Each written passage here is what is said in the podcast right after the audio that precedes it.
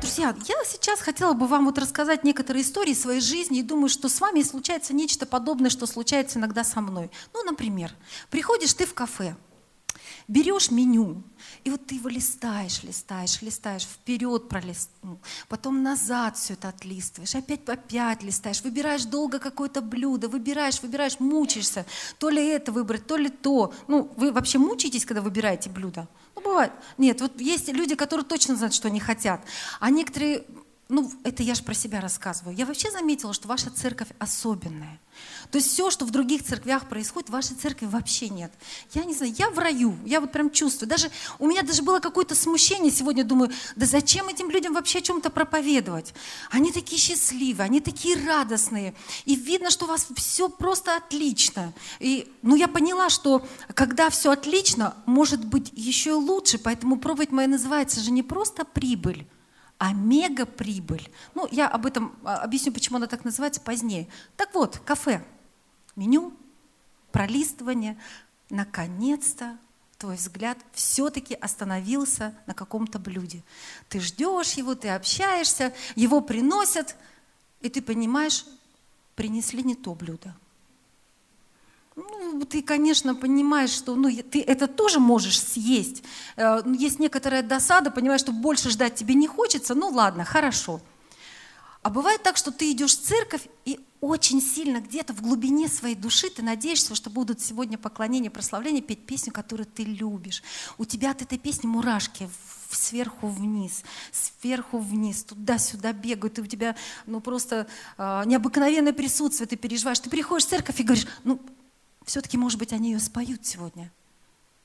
И они выбрали как раз песни, которые тебе вообще почему-то не нравятся. Ты думаешь, да что же это такое? Неужели трудно спеть песню, которая, ну, наверняка она нравится всем? Почему прославление ее редко поет? Ну, или, например, ты молишься о чем-то. Но в Писании же написано «просите», да? Ну, написано же в Писании, что нужно просить. И ты просишь, просишь, тем более открывайте все свои желания перед Богом. Ты просишь, год просишь, два просишь, три, на четвертый думаешь, может быть, уже и не стоит просить. Как-то нет ответов. И вот ты, у тебя создается впечатление, что счастье, которое должно прийти, вот эта удовлетворенность и радость от взаимоотношений с Богом, оно как-то ускользает у тебя – ты как будто бы, вот только-только-только кажется, вот-вот-вот-вот ты подойдешь, сейчас схватишь его за хвостик, если есть у счастья хвостик, то он как ящерица. Хвостик остался, а ящерица убежала. И вот как-то вот счастьем. Вот вроде бы все вот все есть, и в церкви ты, и блюда принесли, ну и какие-то ответы на молитву. Но вот самого главного, о чем ты всегда мечтал, как будто бы этого нет.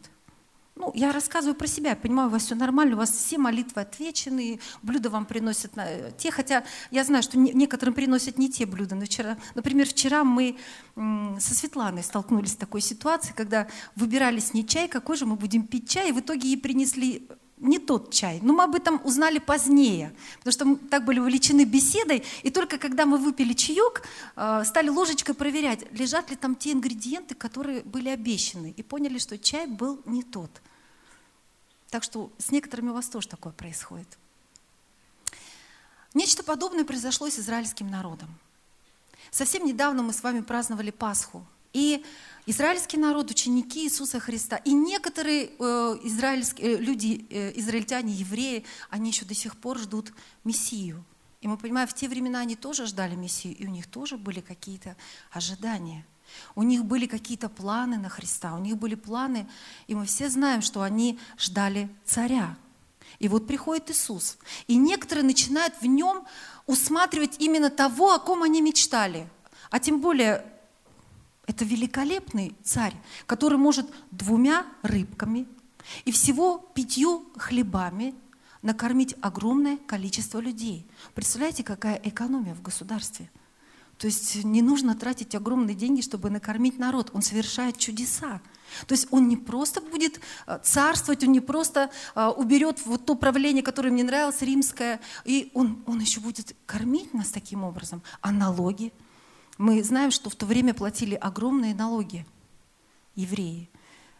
И вдруг мы видим, нужно заплатить налог, поймал рыбку. Мало того, что у тебя рыбка в руке, так у тебя еще и монетка в руке, которую ты можешь отдать и заплатить налог. Великолепный царь ведь, правда? Так только о таком мечтать можно. Легко, все так легко, совершает чудеса, исцеляет, освобождает. Представляете, сколько было ожиданий. Ну и мы видим это ожидание, когда Иисус езжает в Иерусалим.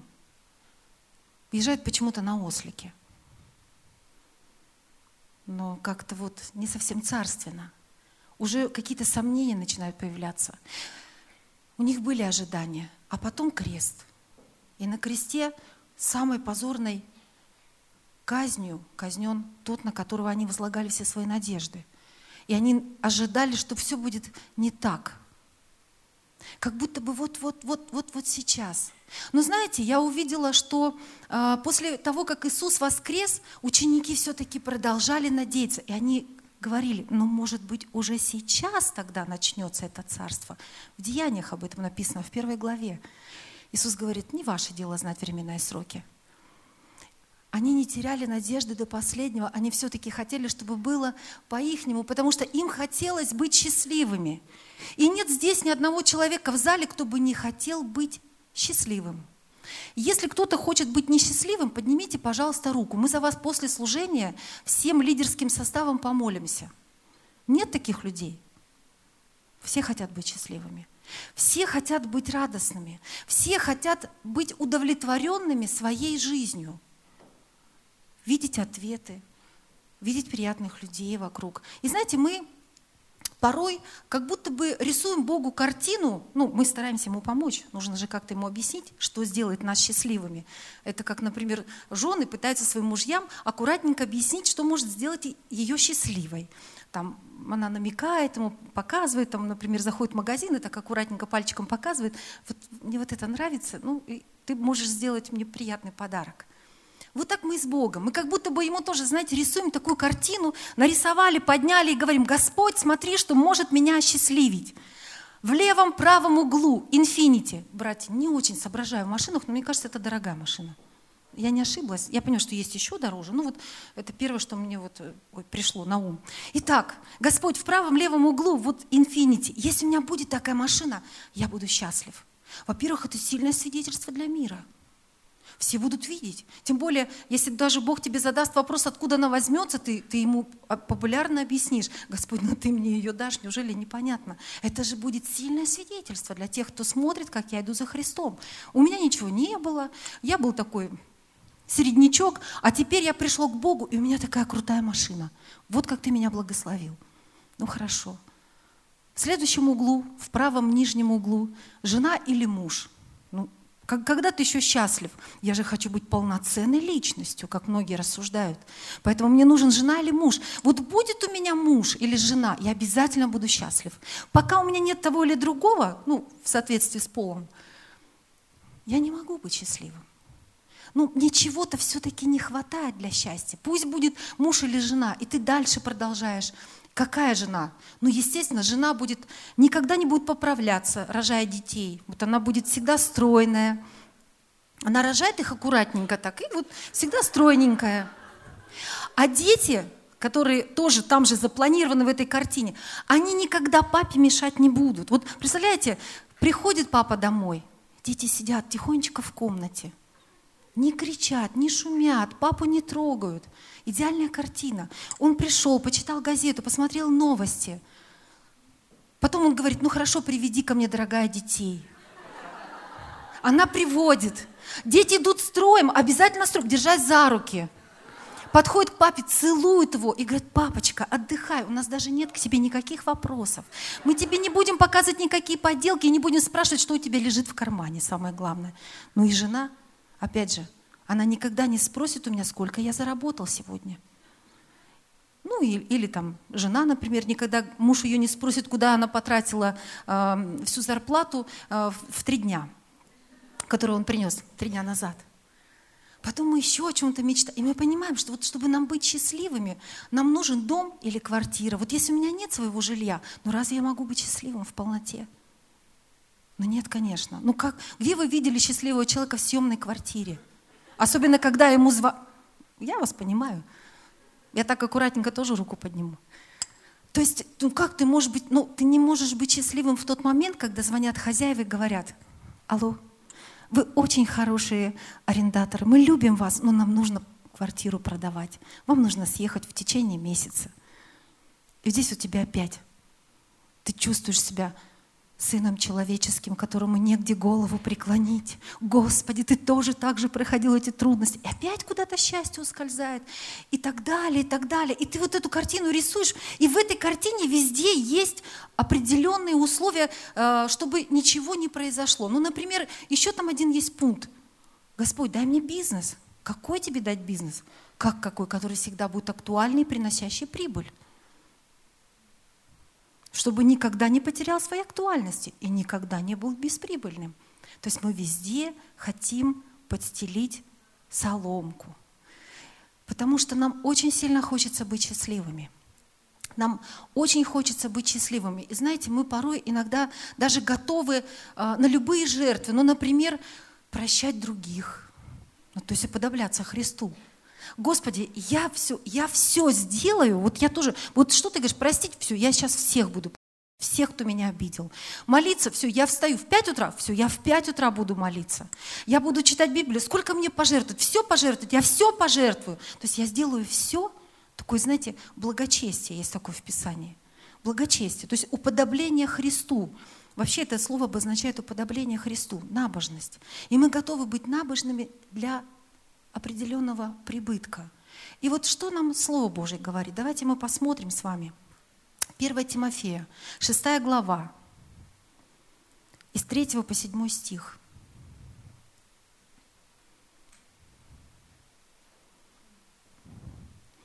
Кто учит иному и не следует здравым словам Господа нашего Иисуса Христа и учению о благочестии – тот горд, ничего не знает, но заражен страстью к состязаниям и словопрениям, от которых происходит зависть, распри, злоречие, лукавые подозрения.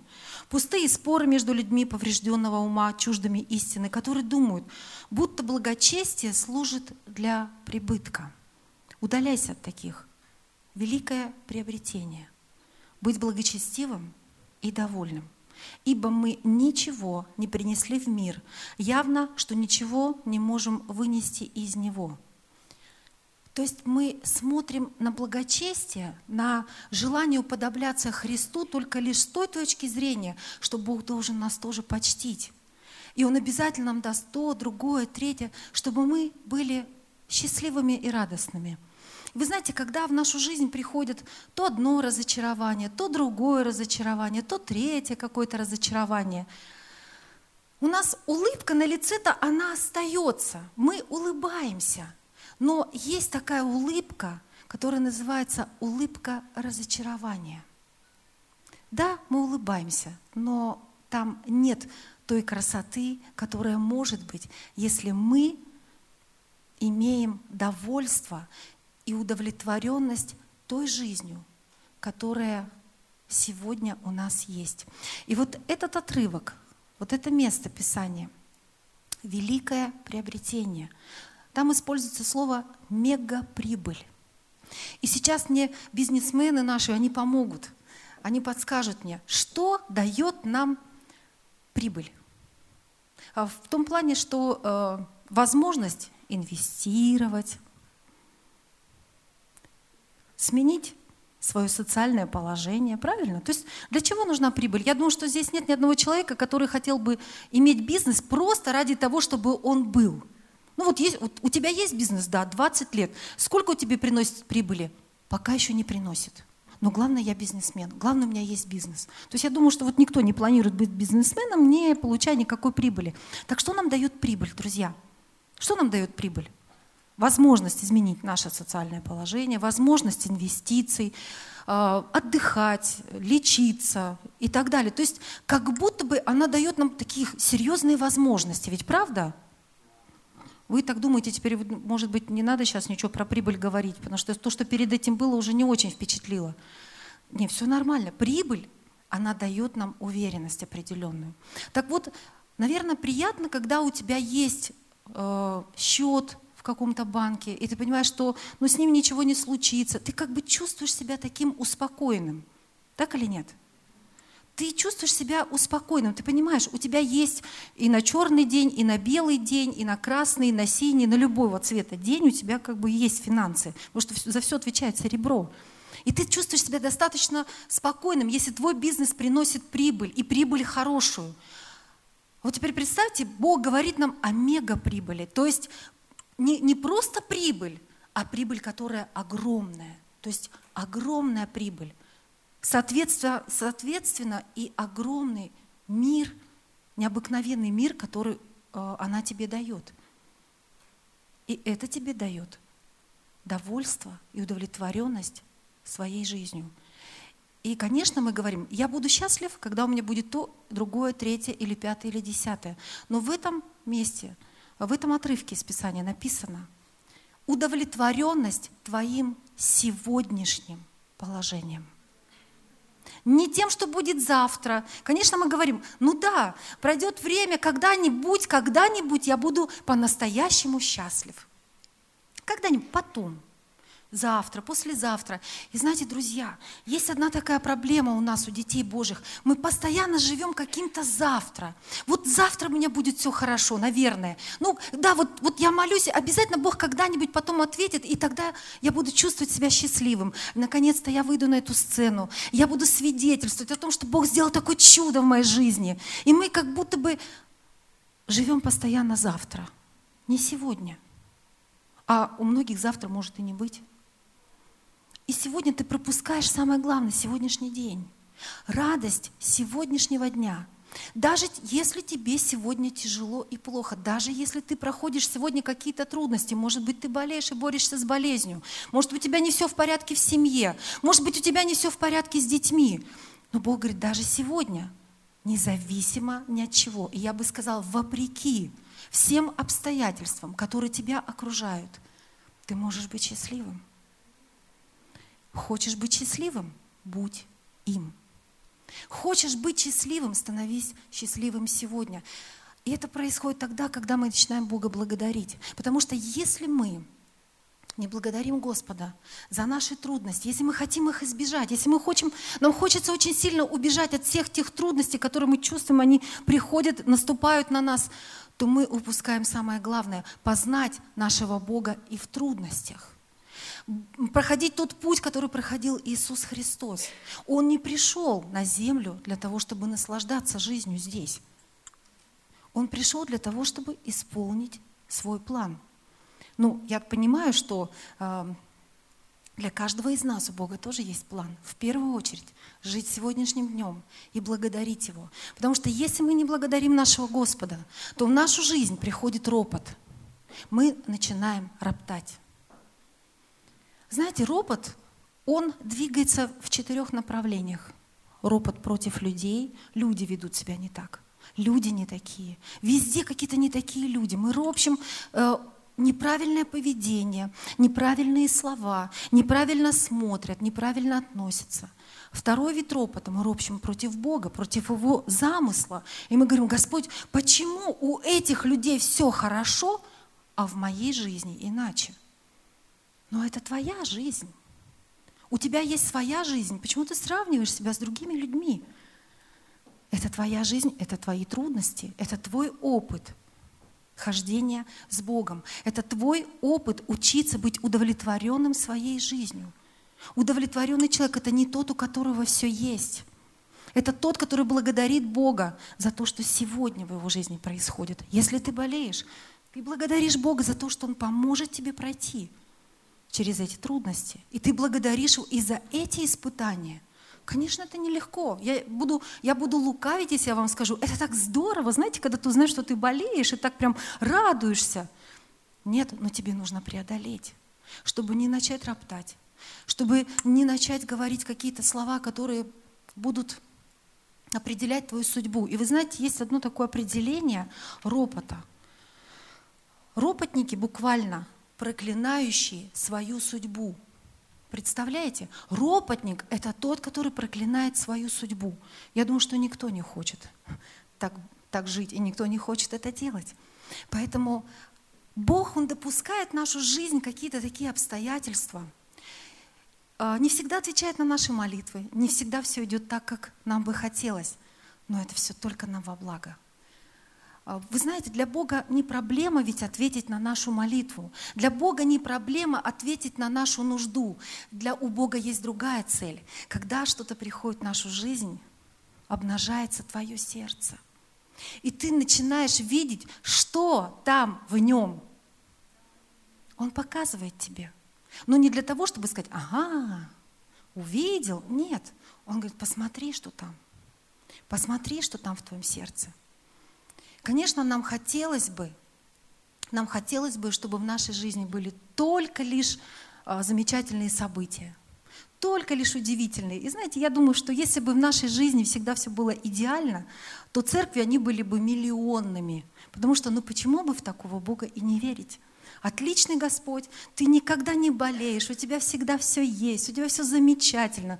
То есть Он везде тебе все подскажет, ты не ходишь туда, куда не надо, ты никогда не ошибаешься, ты всегда довольный просто потому, что у тебя все есть. Церкви бы наши были бы переполненными, но люди этого мира видят, что дети Божьи тоже проходят через трудности. И люди этого мира, они могут увидеть на твоем лице либо улыбку разочарования, либо настоящую улыбку радости, благоговения перед Богом и благодарения Его за то, что есть.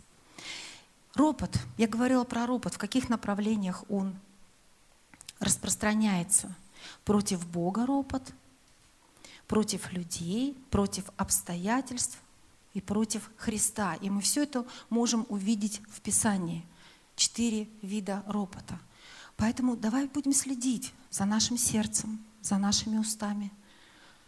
О чем ты говоришь, когда что-то идет не так? Ропщешь ли ты на Бога? Ропщешь ты ли на обстоятельства, на людей, на церковь, на правительство? Погода не такая, правительство не такое, все не так. Цены на колбасу высокие, и колбаса вообще неправильная. Все не так. Или ты благодаришь Его за то, что есть? Если ты хочешь быть счастливым, то ты можешь быть счастливым сегодня, сейчас, каждый день, независимо ни от чего. Есть у тебя муж? Слава тебе, Господи, за то, что у меня есть муж. Нет у тебя мужа? Слава тебе, Господи, что у меня нет мужа. Вот, знаете, сестры везде одинаково реагируют, потому что это правда. Слава Богу, я еще свободная. Есть у тебя жена? Братья скажут, слава Богу, что у меня есть жена. Видимо, не все, слава Богу, хотят сказать за жен. Нам, нам было бы сейчас обидно, братья. Хорошо, что мы в церкви, мы еще и успеем до конца служения покаяться, попросить прощения, простить вас. Слава Богу, что у меня есть жена. Нет, Андрей, срочно на супружеский курс всех. Не 5 мест, 25 как минимум нужно, чтобы в следующий раз приеду, когда скажу «Слава Богу за жен», пусть, чтобы кричали и говорили «Да, слава Богу за жен». Ну кто вас еще так любит, как мы? Ну никто же вас так не любит, как мы. Никто. Нет у тебя жены? Слава Богу, что нет жены. Это даже оживленнее звучит. Есть у тебя сегодня деньги? Слава Богу. Нет у тебя сегодня денег? Слава Богу. Господь, спасибо тебе за все. Я не хочу быть счастливым завтра. Я хочу быть счастливым сегодня. Я хочу быть счастливым сегодня. И каждый день я хочу быть счастливым, независимо ни от чего. И римлянам, сейчас найду это местописание,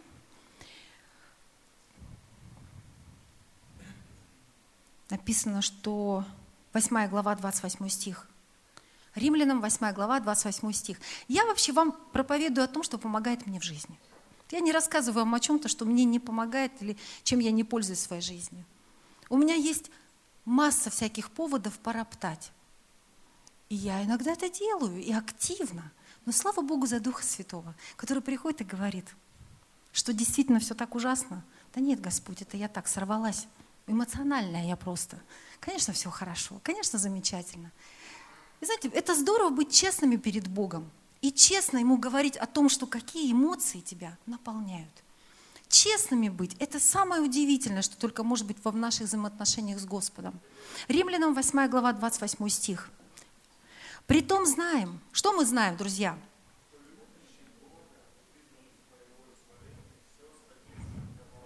А что там содействует ко благу написано? Все. Вот не написано там только сварливая жена содействует ко благу, нерадивый муж там содействует ко благу. Написано все. Раз написано все, значит действительно это так. Все, что в твоей жизни происходит, не происходит не, Божье, не без Божьего участия. Значит, Бог что-то допустил, и Он знает, как тебе помочь. Он не оставит тебя в твоих проблемах. Он не оставит тебя в твоих переживаниях. Он поможет тебе. Главное тебе быть честным с Богом и признавать Его господство. 1 Фессалоникийцам 5 глава, 18 стих. За все. За что благодарите? Нет, там, наверное, есть какие-то пункты. Нет? Может быть, у вас Библия другая, я не знаю. У меня, у меня ничего не написано. Может, у вас есть? Я бы надеялась, что там, там, чтобы было написано, что за что-то конкретно благодарите, за все остальное можно пороптать и повредничать перед Богом. Но не написано так. За все благодарите. Это путь детей Божьих. Это твоя победа, в каждом дне, когда ты просыпаешься утром, и ты для себя решаешь, что бы ни происходило в моей жизни, я за все буду его благодарить.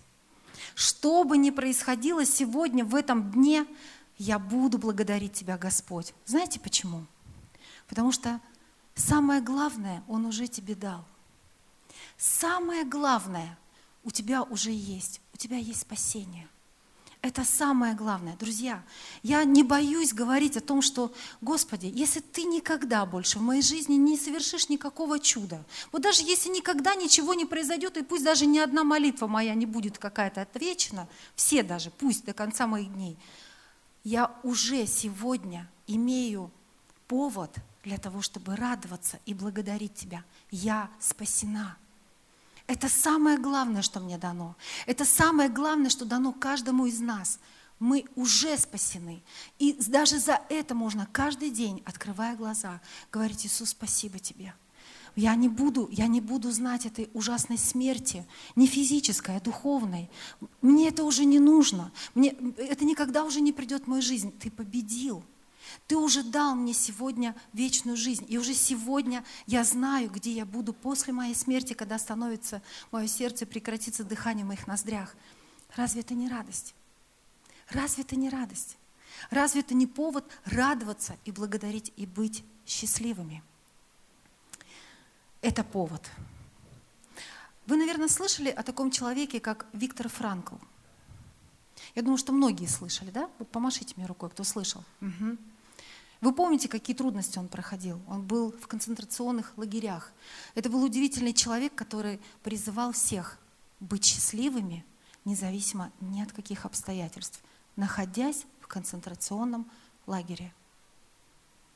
Он учился там радоваться. Он просто видел, как люди очень быстро менялись, потому что их э, окружали на самом деле серьезные трудности. Нам такие даже и не снятся. И он говорил, что человек может быть счастливым. Это твой выбор. Это твой выбор. И за тебя его никто не сделает. Только ты можешь для себя решить, чтобы быть довольным или, или несчастным. Матфея, 27 глава, 41 и 43 стих.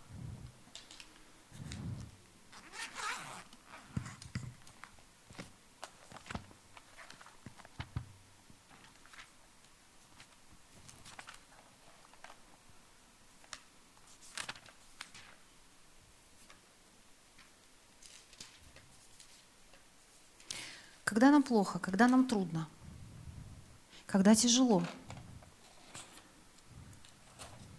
тогда нам хочется избежать всех этих трудностей. И мы сейчас посмотрим, что говорили об Иисусе Христе. Подобные первосвященники с книжниками и старейшинами и фарисеями, насмехаясь, говорили, других спасал, а себя самого не может спасти. Если он царь Израилев, пусть теперь сойдет с креста и уверуем в него – уповал, уповал на Бога, пусть теперь избавит его, если он угоден ему, ибо он сказал, я Божий Сын. Здесь такое ключевое слово. Пусть теперь, сейчас, вот в этих обстоятельствах он его избавит, потому что он же уповал на него – Поэтому, когда приходят в нашу жизнь трудности, у нас возникает вопрос, Бог, ты что, не хочешь, чтобы я был счастливым? Господь, почему это должно происходить со мной сейчас? И почему это вообще может со мной сейчас происходить? И почему это вообще пришло в мою жизнь? И зачем все это нужно? И нам, знаете, нам хочется избежать, и люди вокруг, которые нас окружают, в первую очередь они начинают говорить, ты же уповал на Бога, ты же в церковь ходишь, ты же Библию читаешь, ты же молишься, ты же десятины приносишь. Ну, и не только люди тебе об этом говорят. И у тебя возникает мысль, ну я же уповал на тебя. И так хочется, знаете, сойти с креста и не выполнить ту миссию, которая должна быть выполнена во время трудностей, испытаний, которые приходят в нашу жизнь. Но многие из нас, мы даже еще не восходили, если честно, на крест. Мы какие-то вещи даже еще не принесли кресту. А это нужно сделать. Какие-то ожидания наши. И ты чувствуешь, это чисто твое. Это просто амбиции и гордость твоя. Они побуждают тебя мечтать о том или другом, потому что как будто бы это придаст тебе значимости. Но значимость твоя уже есть сегодня. Ты значим, потому что за тебя заплачена высокая цена. Кровь Иисуса Христа. Ты уже значим. Значимость наша, она не от того, что мы имеем, друзья. Ни от квартир, ни от домов, ни от денег, ни, ни от чего. Наша значимость, она во Христе Иисусе. И если мы это имеем, мы будем тогда всегда довольны и удовлетворенные. Твоя значимость не от того, кто рядом с тобой. Твоя значимость не от того, где ты живешь. Твоя значимость во Христе. Твоя значимость и твоя цена – это пролитая кровь Иисуса Христа, бесценная. Тебе нужно помнить об этом. Когда приходит искушение начать придавать себе значимость видимыми какими-то вещами, вспоминай об этом. Это самое главное, что в твоей жизни есть. Твоя цена — кровь Иисуса Христа, пролитая за тебя. Аминь. И, конечно же, нам очень хочется избежать трудностей, но мы не сможем их избежать. Они будут приходить в нашу жизнь. Но то, как ты будешь реагировать, то, как ты будешь вести себя, это зависит только от тебя. Если ты решишь сегодня поблагодарить Бога за то, что у тебя есть, или за то, чего у тебя нет, ты тоже скажешь Ему спасибо. Ты увидишь, как твое сердце будет наполнять радость и счастье. Ты поймешь, что ты счастлив уже. Ты будешь понимать, что ты счастлив уже сейчас. И я хочу прочитать вам высказывание одного человека, мне она очень понравилась. Это помогает заглянуть нам в наше сердце.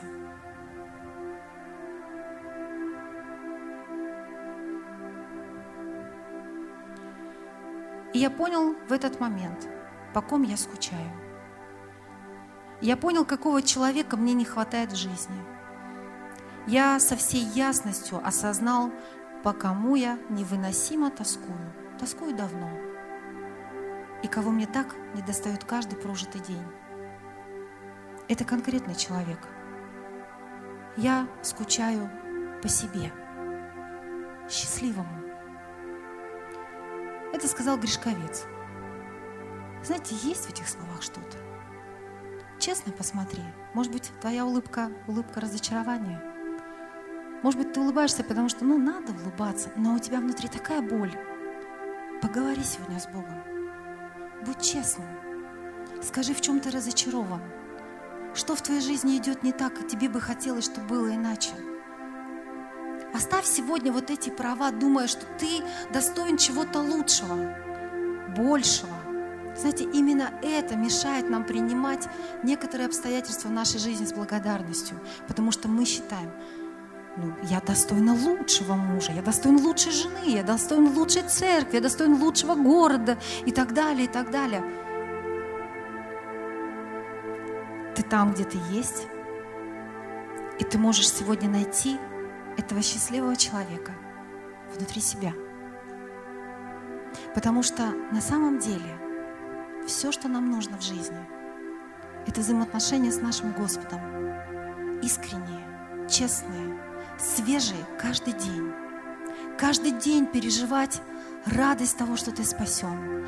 Каждый день переживать радость от того, что Он сделал. Видеть и восхищаться тем, какой путь Он тяжелый прошел здесь на земле. Каждый день помнить о том, как было нелегко Ему здесь. Знаете, есть великое приобретение, когда мы видим красоту креста, не внешнюю, а внутреннюю, то, что происходило в тот момент. Потому что внешне это было ужасно. Распятый Христос, обнаженное тело, избитое, израненное, ни вида, ни величия, но вдруг ты усматриваешь в нем что-то более важное. Ты видишь, Господи, в этот момент это было невероятно красиво. Его кротость, его смирение, он не предъявлял никаких прав. И знаете, что меня больше всего восхищает, друзья? В тот момент, когда ему было так больно, и он бы мог сказать, что мне сейчас, мне сейчас настолько больно, не трогайте меня, дайте я уже вот здесь вот все, уже дойду до конца, и мои раны слишком глубоки, мне слишком тяжело все это видеть и переносить. В этот момент он не сосредотачивается на своей боли, что что-то не так, потому что он знал, что все так. Он видит человека, который нуждается в нем. Он видит разбойника. Он видит этого разбойника, и через всю боль он еще протягивает ему руку спасения. Не сосредотачивайся сегодня на своей боли. Отпусти это. Ты не понимаешь, почему это было в твоей жизни. Ты не понимаешь, почему тебе приходилось это все перенести. Ты, может быть, и не поймешь здесь на земле, но ты отдай это Господу. Освободись от этой боли. Пусть придет мир, его мир, который вопреки, вопреки, вопреки всех, всем обстоятельствам. Я не побоюсь сказать, прости сегодня Бога, потому что ты что-то не понимал, и тебе казалось, что Он был несправедлив по отношению к тебе. Бог не может быть несправедливым. Прости сегодня себя, за то, что ты все это время гневался, может быть, роптал. Найди себя сегодня счастливым.